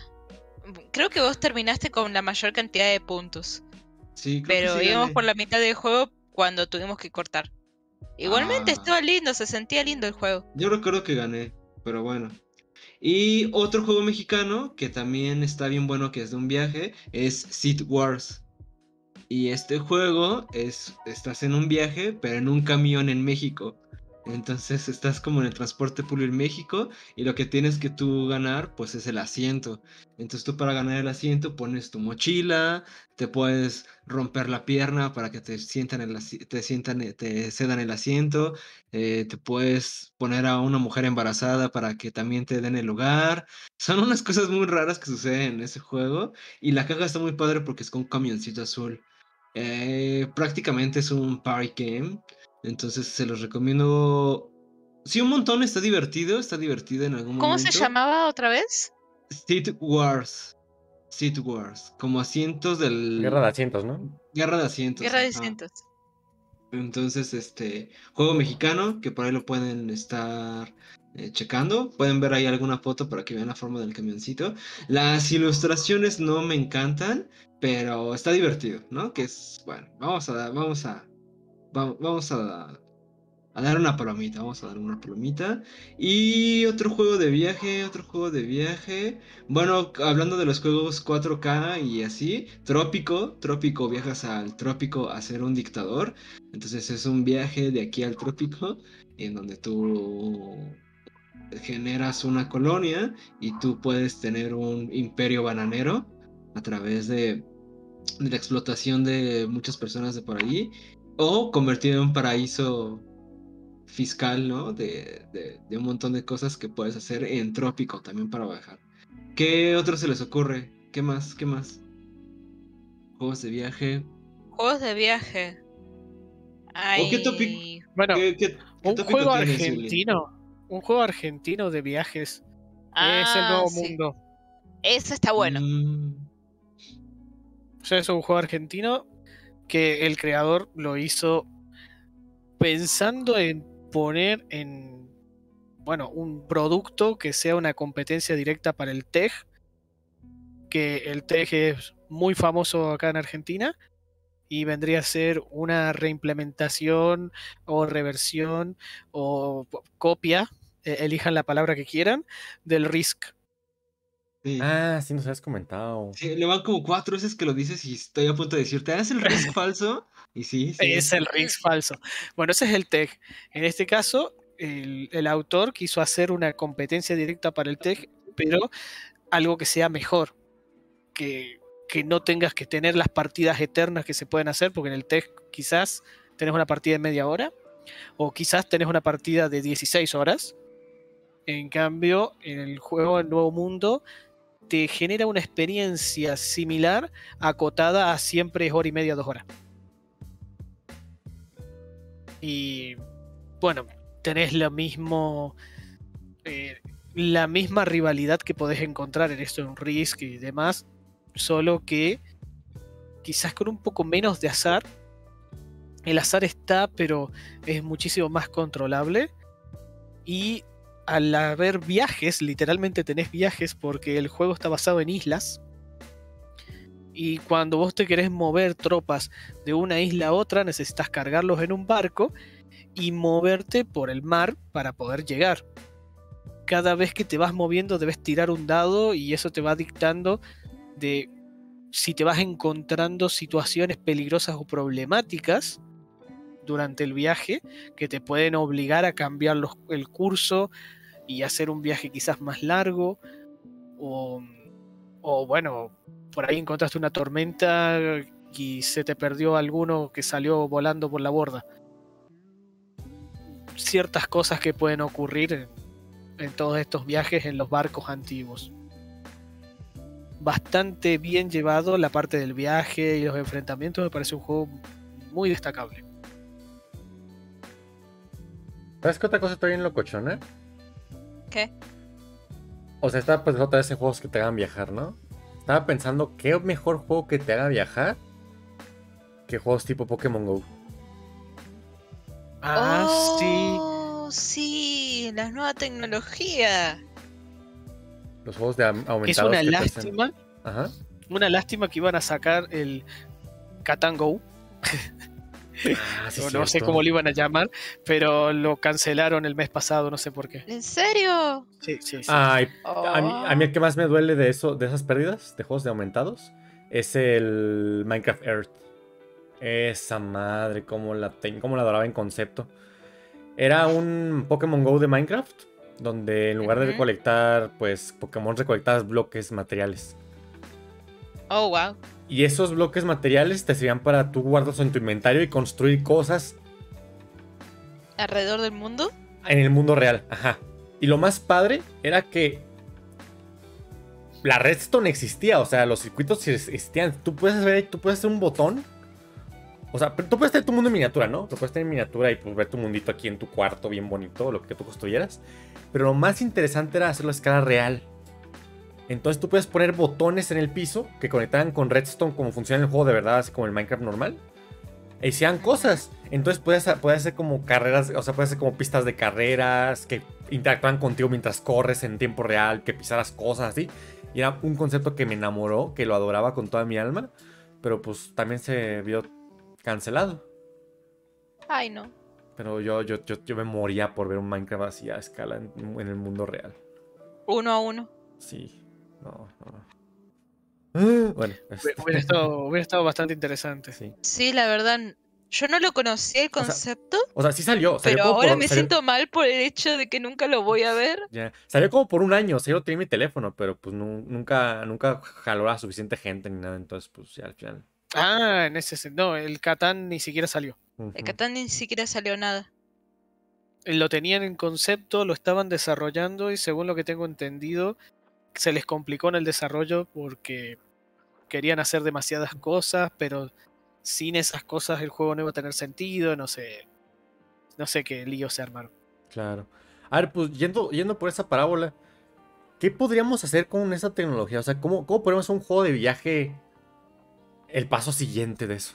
¿Cómo, ¿Qué podemos hacer al respecto? ¿Qué se les ocurre?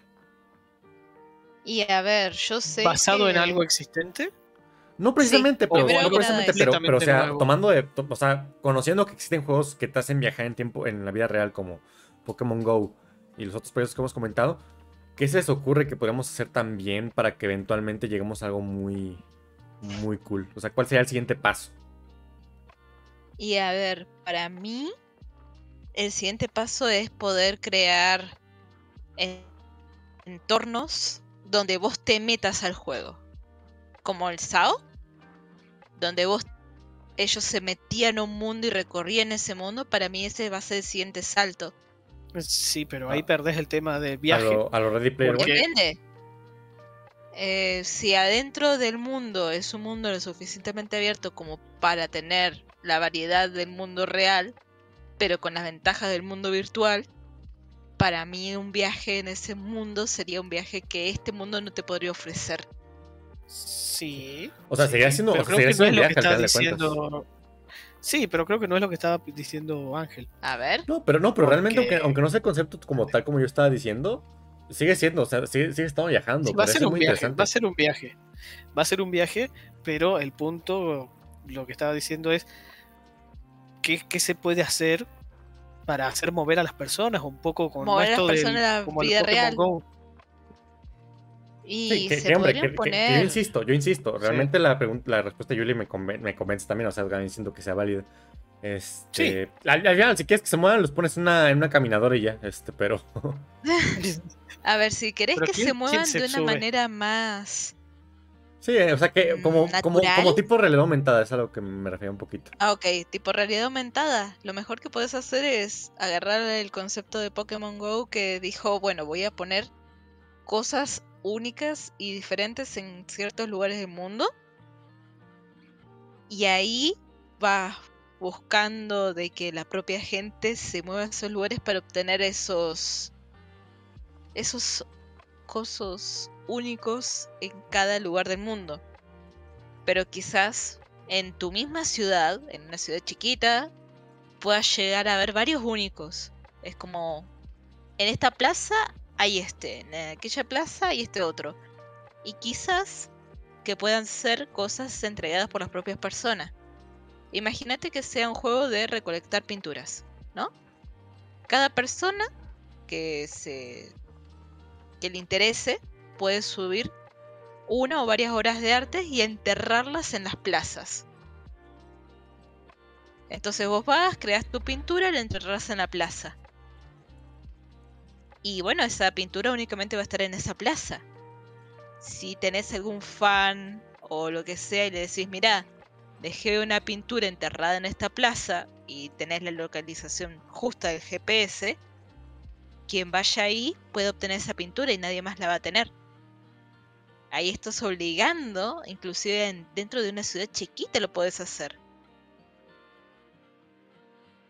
Yo creo que de luego, luego, está, muy loco y gente haría cosas muy locas de poner obras en lugares medio locochones, pero pero si vos la querés, podés ir tranquilamente. Hombre. O sea, sí, sí, sí, sí, entiendo. No, y está, está muy interesante el concepto. O sea, me gusta mucho eso que hablas. Y, y, hasta como que imaginándotelo está muy interesante porque podrías hacer muchas cosas con ese concepto. Como por ejemplo, que no cree. Por ejemplo, imagínate que no puedas hacer pinturas para ti, que siempre las pinturas tengan que ser para otra persona. O sea, que para otra persona. Ajá.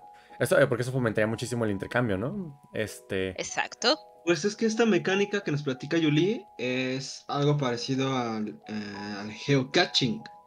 El geocaching es esta mecánica como de que tú tienes una cápsula y das las las ¿cómo se dice? en el mapa das las coordenadas, das la ubicación como medio de forma encriptada o oculta y las personas llegan a esta cápsula, firman y dejan o quitan algo.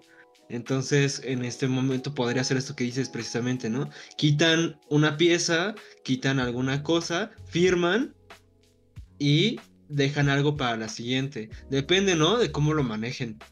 Y a mí se me hace una forma muy cercana a hacer algo de realidad aumentada por así decirlo. Como por ejemplo, es que tiene, no sé por qué me da la sensación, o no sé si yo lo estoy relacionando de alguna forma, con la realidad aumentada, ¿no? Con esa parte de que... Sí, sí, es que sería parte de la realidad aumentada. Sí, o, sea, quizás que no dejas pintura, sino una figura 3D inclusive. Claro. Una carta, ¿no? Una carta. Exacto, exacto. Y es algo de lo que, por ejemplo, en el taller estábamos trabajando como un proyecto similar a este, eh, otra cosa que se nos ocurre es, por ejemplo, eh, en un jueguito que estamos haciendo, es las cartas, tenemos muchas cartas como de enemigos. Entonces esas cartas de enemigos, como son demasiadas, las ponemos en lugares públicos, como en código, como en paste, como en pegatinas de estas que se pegan con engrudo, con este papel bond Ajá, y en el papel bond se ponen QRs. Entonces ya cuando tú llegas ahí, obtienes tu QR y obtienes tu carta. Y ya con esa carta puedes jugar dentro del juego digital. O la puedes imprimir o te mandan el PDF, ¿no? ese QR te manda el PDF para que tú la puedas imprimir. Entonces, eh, eso me parece una forma interesante de hacer un híbrido ahí entre, entre la realidad aumentada y la realidad realidad y la virtualidad virtual. Entonces, es una buena, ¿no? El geocaching. Chequen ahí su, este... Hay como localidades, ¿no? Está como la parte local y pueden así buscarlo en Google, Geocaching México. Y hacen como algunas actividades. Pero pues yo también los invito a que hagan su propio geocaching con sus propios juegos de azar y, y, mecánicas extrañas. Eh, algo así, ¿no, Julie? ¿Es lo que pensabas como geocaching? Sí, ahí estaba viendo el tema en Google, San Google.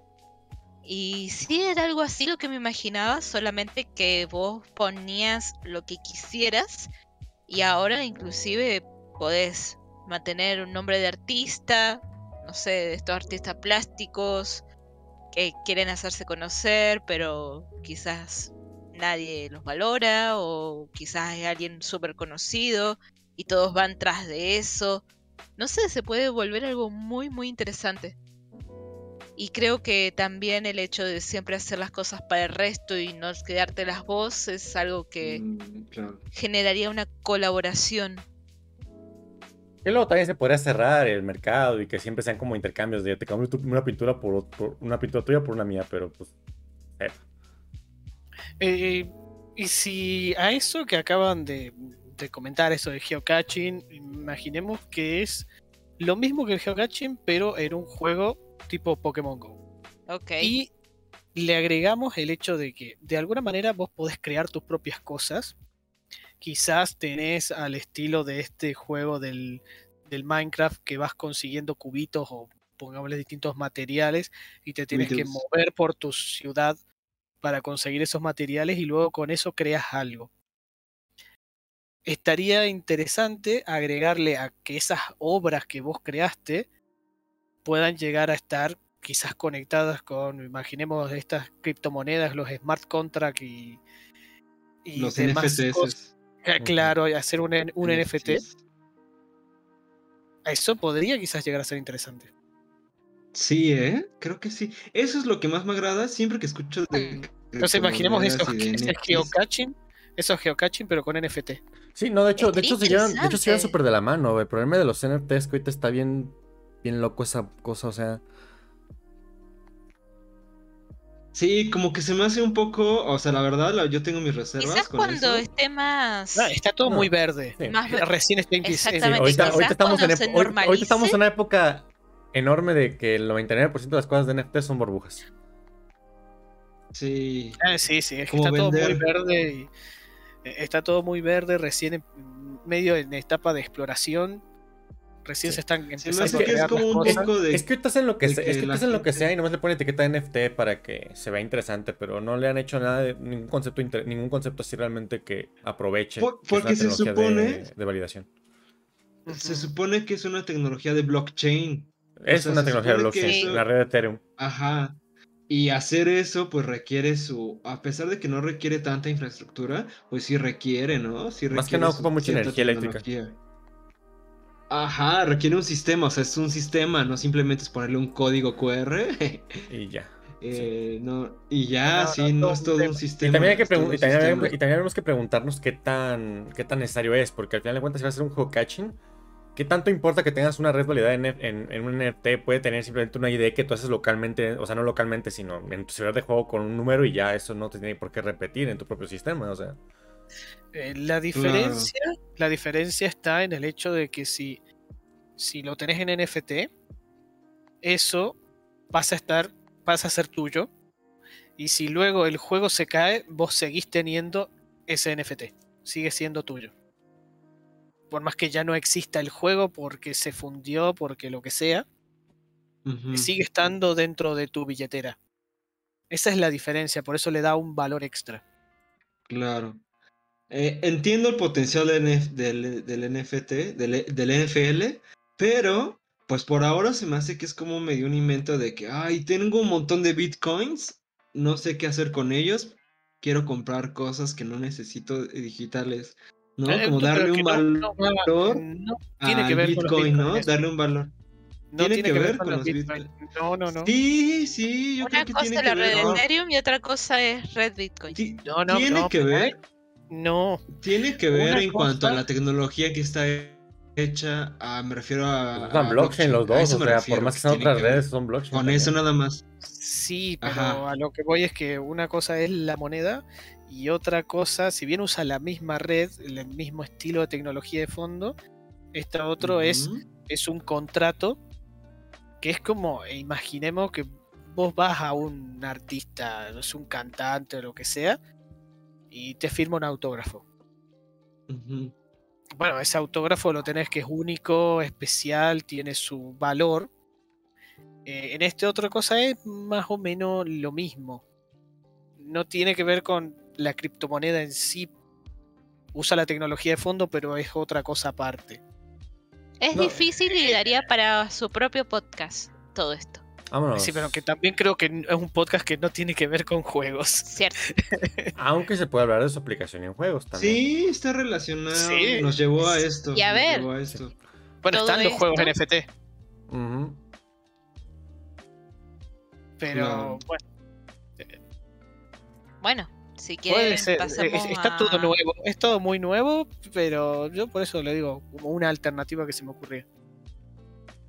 Es una manera de hacer cosas, sí. Va, pues, ¿qué más? ¿Te parece si vamos a otro tópico?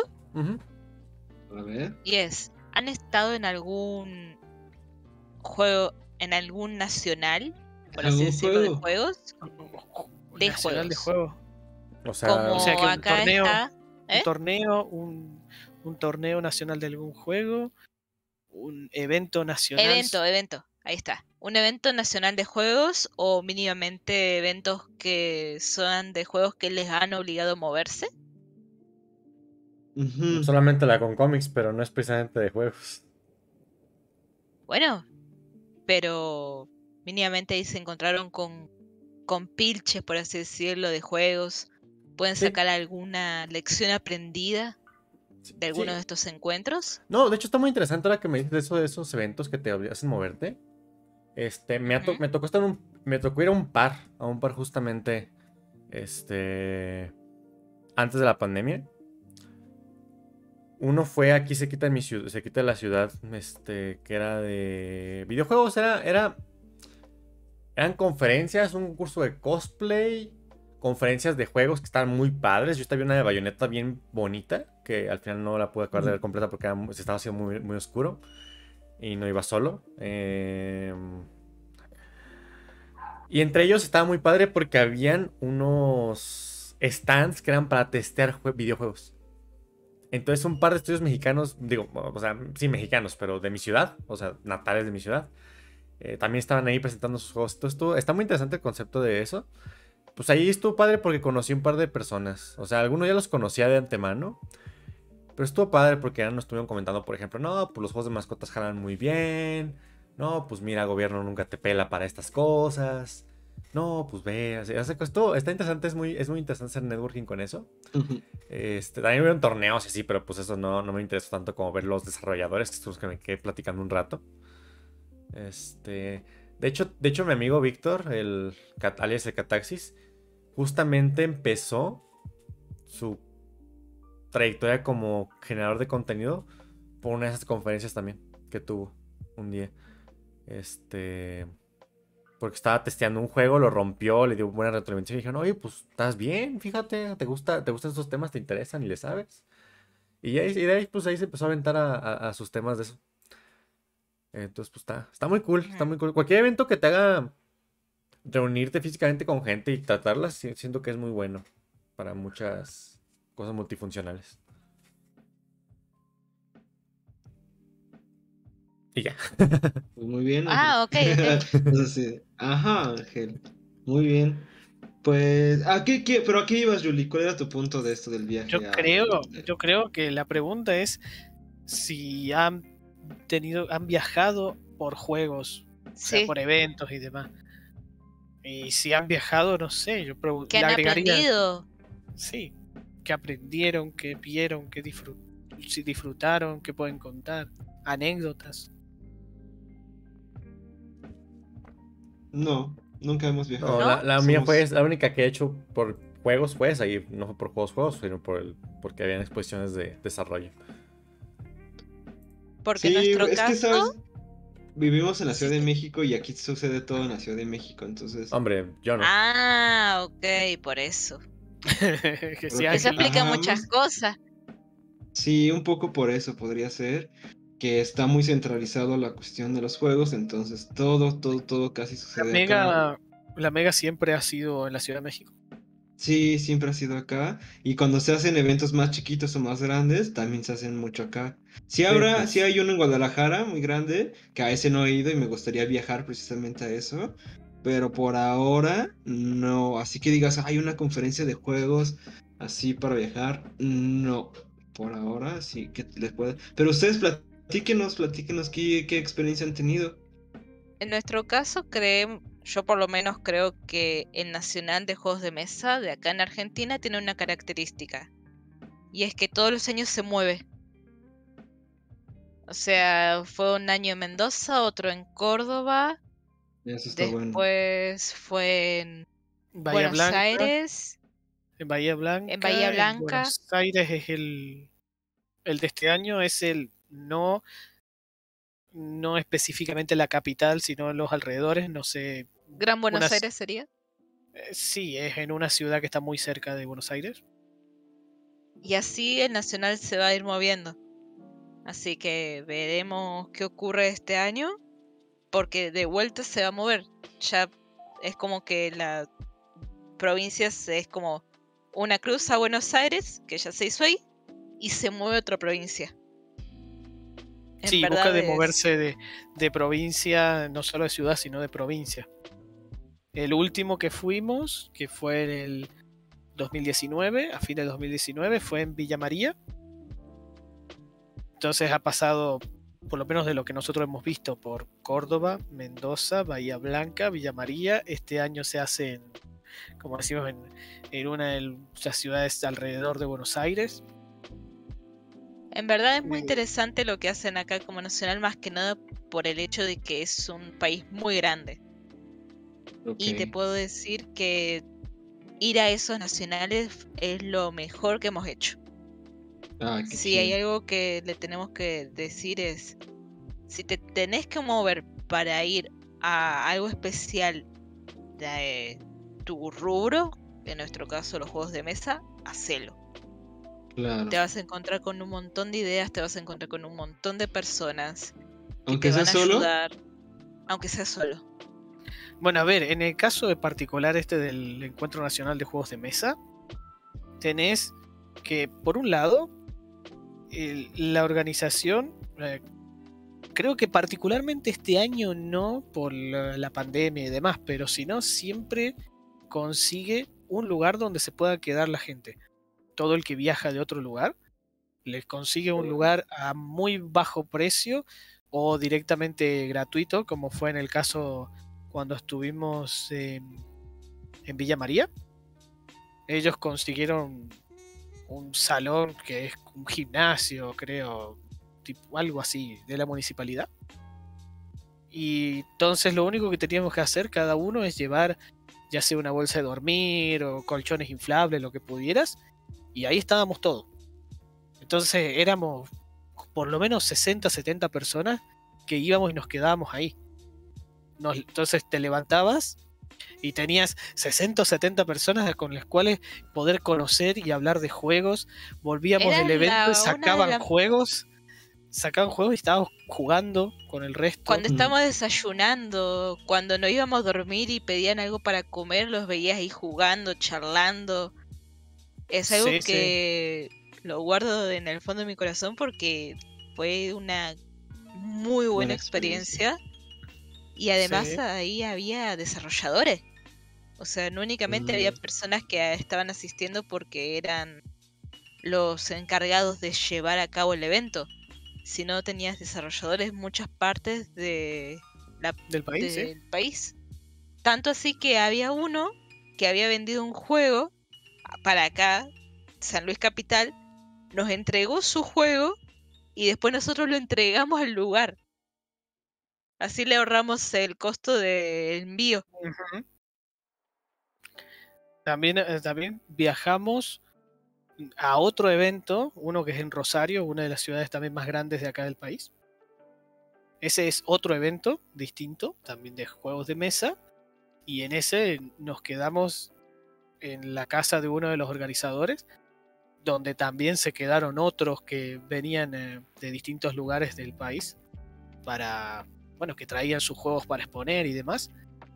Y también increíble la, experiencia de levantarte, ponerte a desayunar junto con el resto y mientras estaba desayunando sacar un juego que sacamos uno de los nuestros, les explicamos el juego mientras estaba desayunando y nos pusimos a jugar entre todos, cosa de no solo levantarte y, poder hablar de juegos desde el, principio de la mañana, sino la retroalimentación que te daban el hecho de que lo jugaran ahí por primera vez otros diseñadores que tienen su experiencia.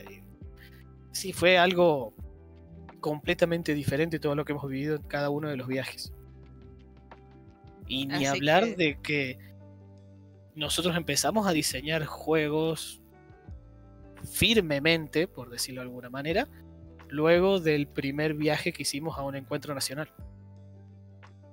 Antes habíamos hecho algo, pero más como hobby. Como hobby por probar, porque no sé, nos gustaban los juegos y dijimos, bueno, vamos a hacer algo. Porque vimos un concurso y, dijimos, bueno, ¿y si, participamos? ¿Viste? ¿no? Sin tener mucha idea. Fuimos luego al encuentro nacional, donde ahí quienes habían sido los jueces en el concurso nos dieron directamente las devoluciones, nos explicaron todos los fallos, problemas que estaban llenos de, de problemas los juegos.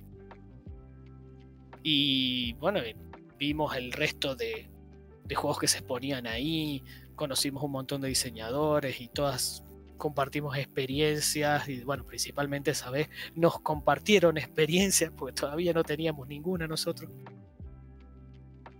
Pero sí es es muy enriquecedor.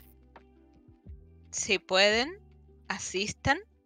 Y si ustedes ven que hay gente que viene de otros lados, que es diseñadora o lo que sea, quizás darles un lugar en sus casas, ya que ustedes también son diseñadores o desarrolladores, puede ser una muy buena opción.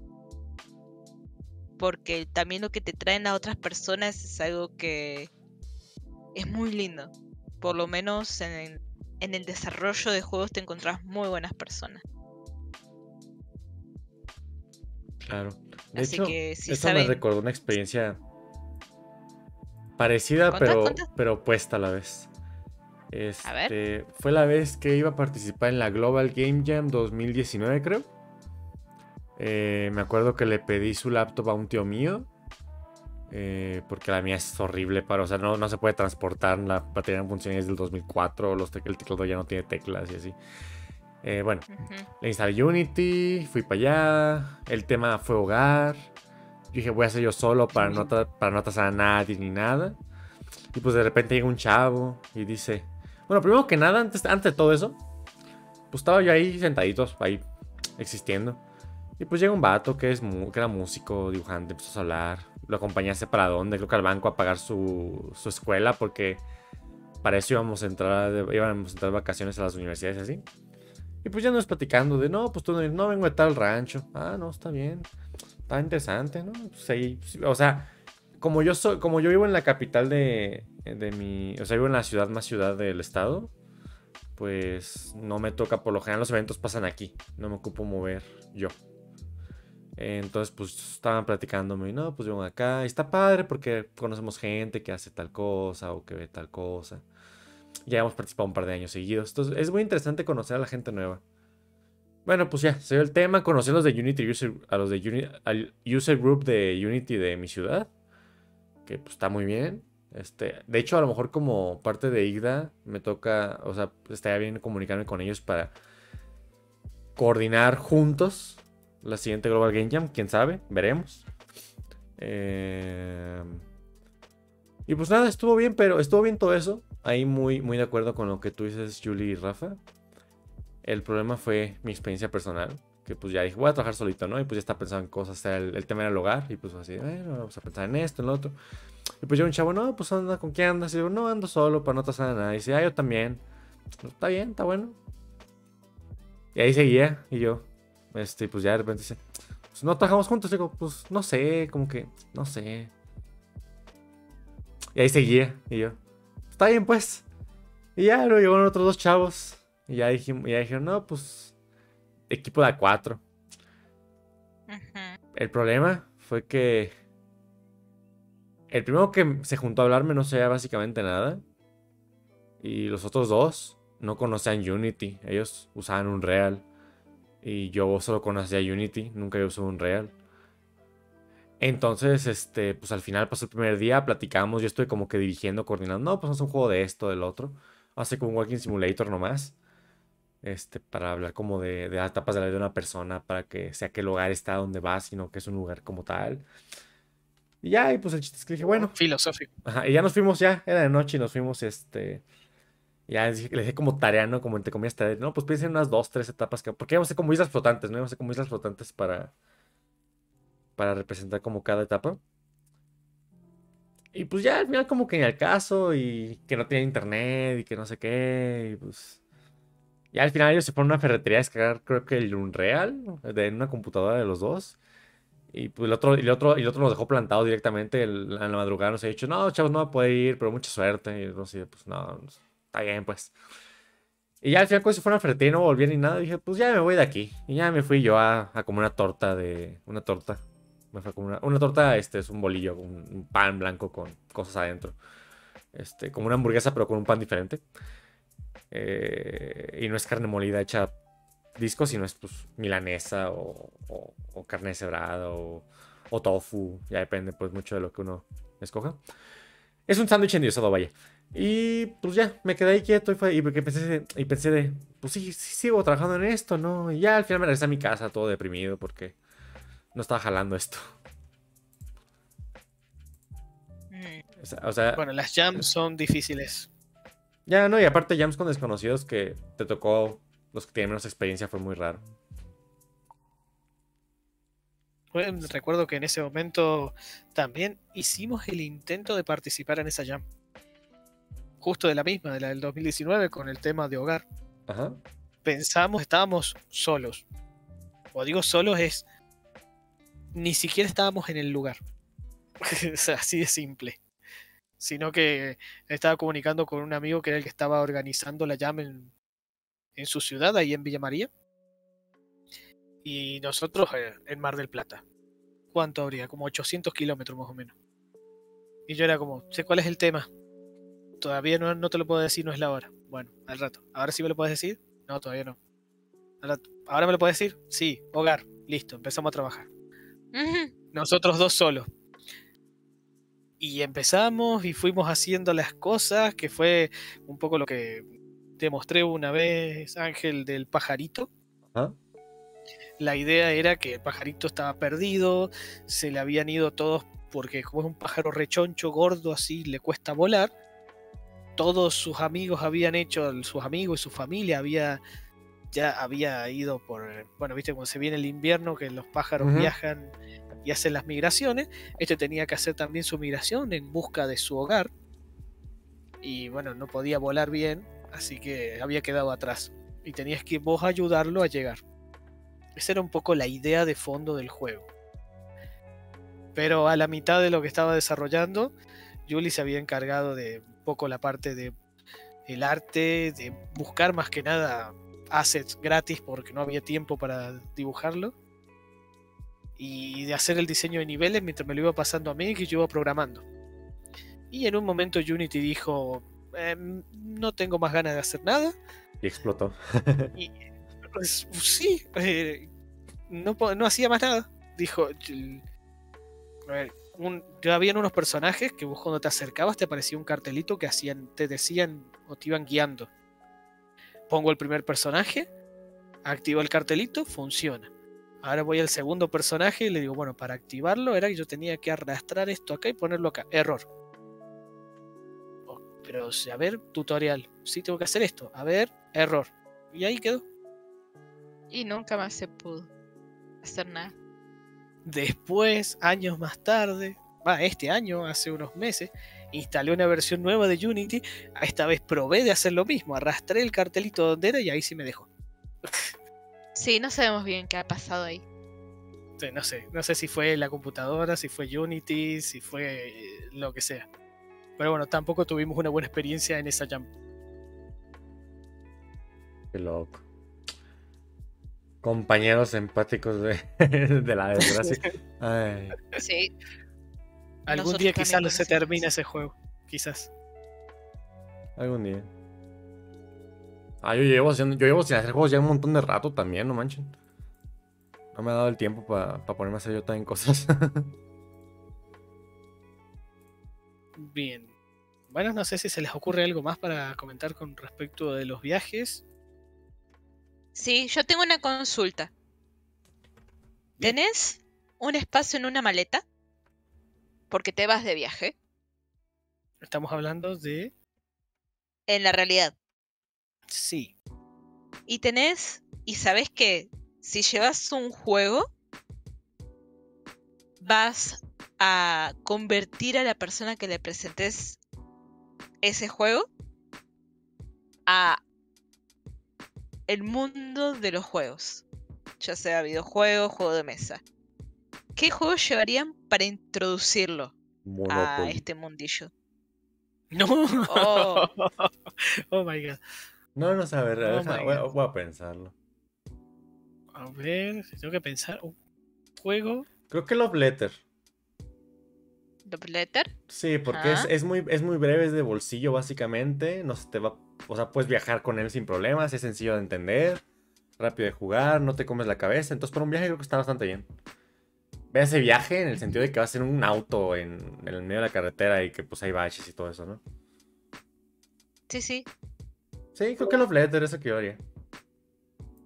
Sí, es una buena respuesta elegante, es una respuesta elegante. Yo, utilizaría... O en, su, o, en su defecto, o en su defecto en lugar de Love Letter, Jardines Botánicos de... No me acuerdo dónde, de Rafa Escalante. Que vamos, vamos por la misma cosa. Es un juego muy corto, muy chiquito, con muy pocos componentes, pero muy, muy, muy interesante.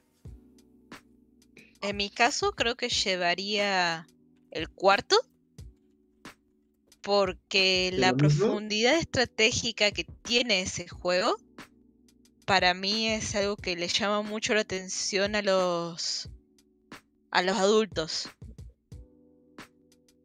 Bueno, sí, es uno de los pocos juegos con los que hemos logrado hacer jugar a mis padres. Y, eh, y eso es bastante. Son bastante reacios a ponerse a jugar. Dice, no, que ya no tengo edad para ponerme a pensar esas cosas y demás, pero el cuarto logramos hacer que lo jugara. En ese sentido, interesante elección. Eh, yo creo que optaría por un Draftosaurus. Ajá, ¿por qué? Me parece es un juego rápido. Es un juego muy llamativo por el hecho de, de todos los mini dinosauritos de madera que tenés.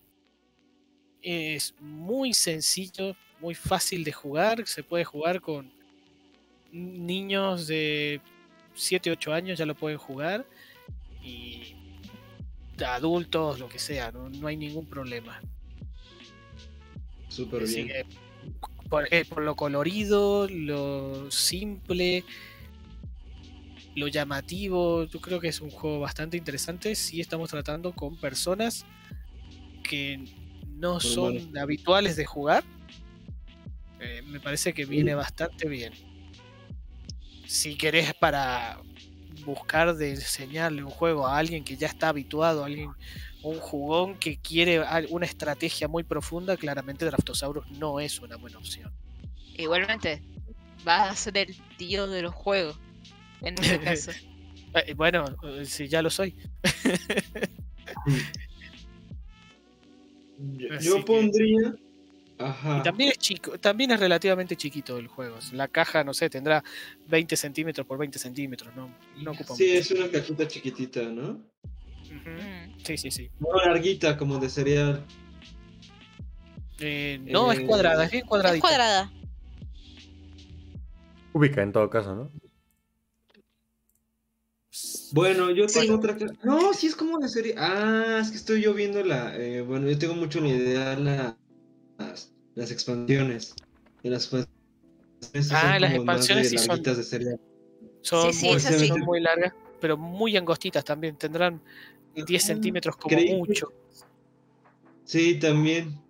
Que quedamos por ahí. Este, eh, yo el que recomendaría, que siempre recomiendo, aunque para abrir, para viaje, para llevártelo, para que lo tengas en un bolsillo Y para introducir ciertamente, eh, escogería Bang. Escogería Bang.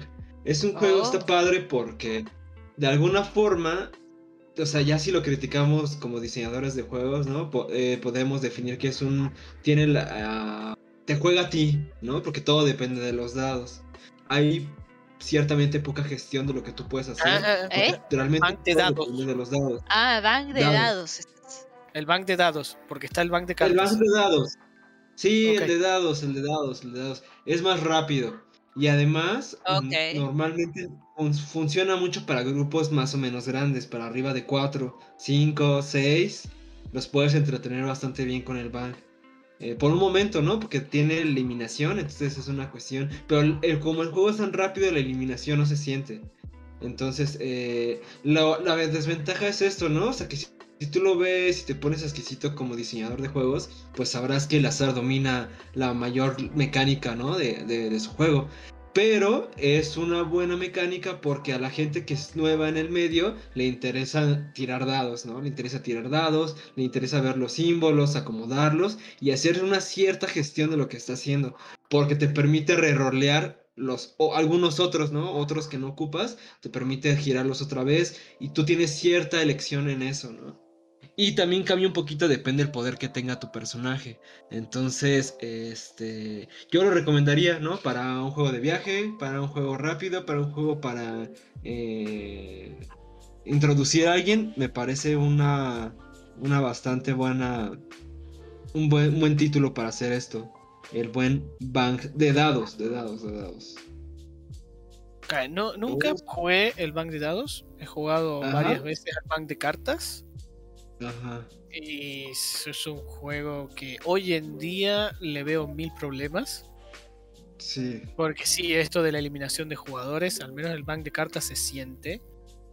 Va, se puede llegar a sentir, pero mínimamente puedo decir que una vez tuvimos la experiencia donde en la primera ronda terminó eliminado un jugador que todavía no llegaba a jugar. Aún no le tocaba su turno porque era el último de la ronda y ya palmó, ya se fue. quedó fuera completamente. Hmm. Y eso, bueno, creo que es algo bastante problemático en un juego donde puedas perder antes siquiera de que te toque. Claro, está un poco raro eso, de hecho. Pues sí tiene varias eh, eh, cuestiones el, el ban. Pero para abrir, ¿no te parece bueno, Rafa? Sí, sí, puede ser. Hay un montón de personas acá en, los, clubes lo tienen y lo han jugado mucho, en especial con, con personas que nunca conocieron, nunca conocían ningún juego, los han invitado a, jugar el Bang, se lo han enseñado, lo aprendieron fácil, rápido y les ha gustado. Claro, claro, claro.